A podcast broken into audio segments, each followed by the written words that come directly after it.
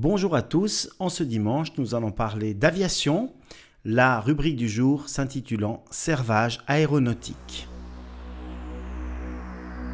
Lexing, réseau mondial des avocats spécialisés en droit des technologies avancées.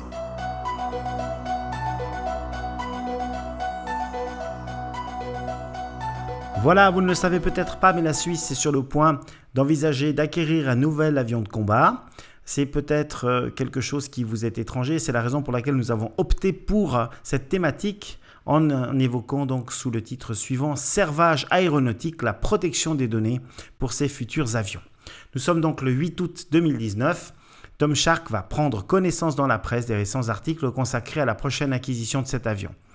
Il va constater avec effroi la candeur des décideurs helvétiques qui pensent pouvoir assurer leur indépendance en exigeant des engagements écrits dans les contrats et un accès complet au code source de tous les logiciels liés aux différents appareils.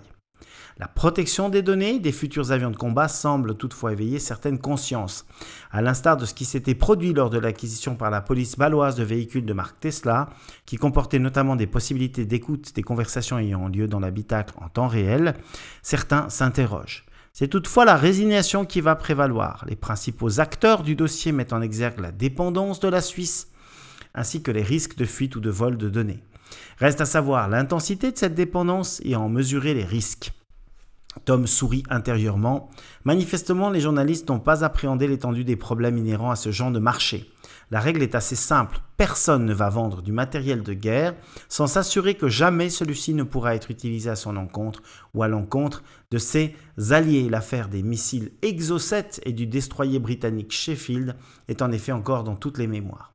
Lorsque l'on prend connaissance des conditions d'utilisation du F-35 américain, on peut constater que les appareils sont dotés d'un système de verrouillage et que chaque matin un nouveau code doit être introduit pour permettre à l'avion de décoller.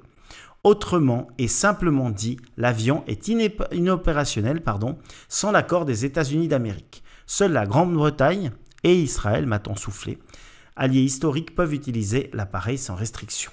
Le problème n'est donc pas celui des données transmises, mais plutôt celui du servage vis-à-vis -vis du pays du constructeur et de l'ensemble de ses alliés. Soyons clairs, ces avions ne serviront jamais à autre chose qu'à l'accomplissement de tâches de police aérienne. Nous sommes le 21 août 2022. Tom Shark est arrivé à son petit écran. Son pays infinitésimal, la Suisse, s'apprête à mettre en orbite son premier satellite de défense spatiale active. Suite au vote négatif des Suisses à l'automne 2020, il a fallu trouver une solution pour assurer une sécurité minimale avec le même budget, soit environ 6 milliards de francs suisses.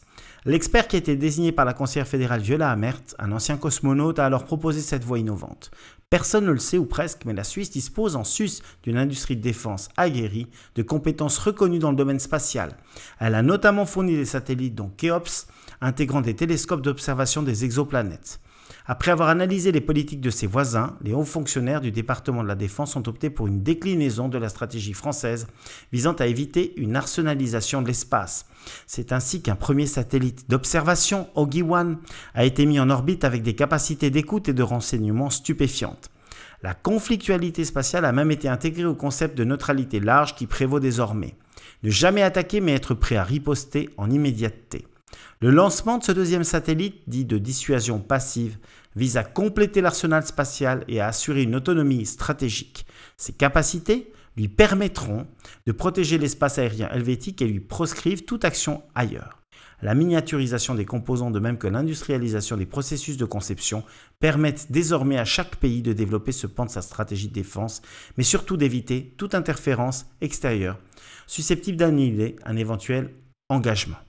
Vous l'aurez compris, l'électronique embarquée dans les différents outils de la guerre moderne constitue leur talon d'Achille.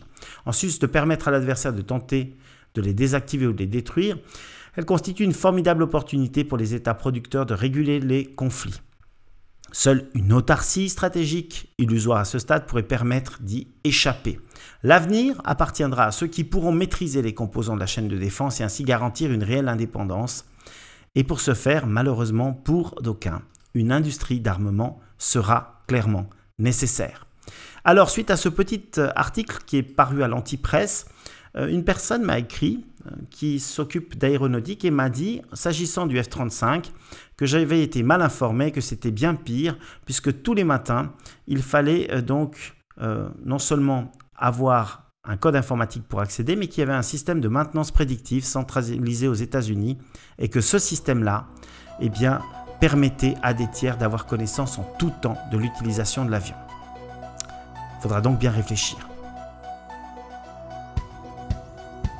Si ce sujet vous a plu, n'hésitez pas à le partager avec le plus grand nombre.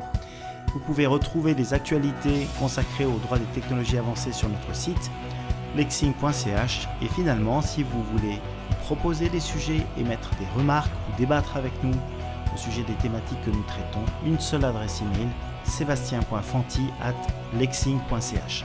Merci de votre attention.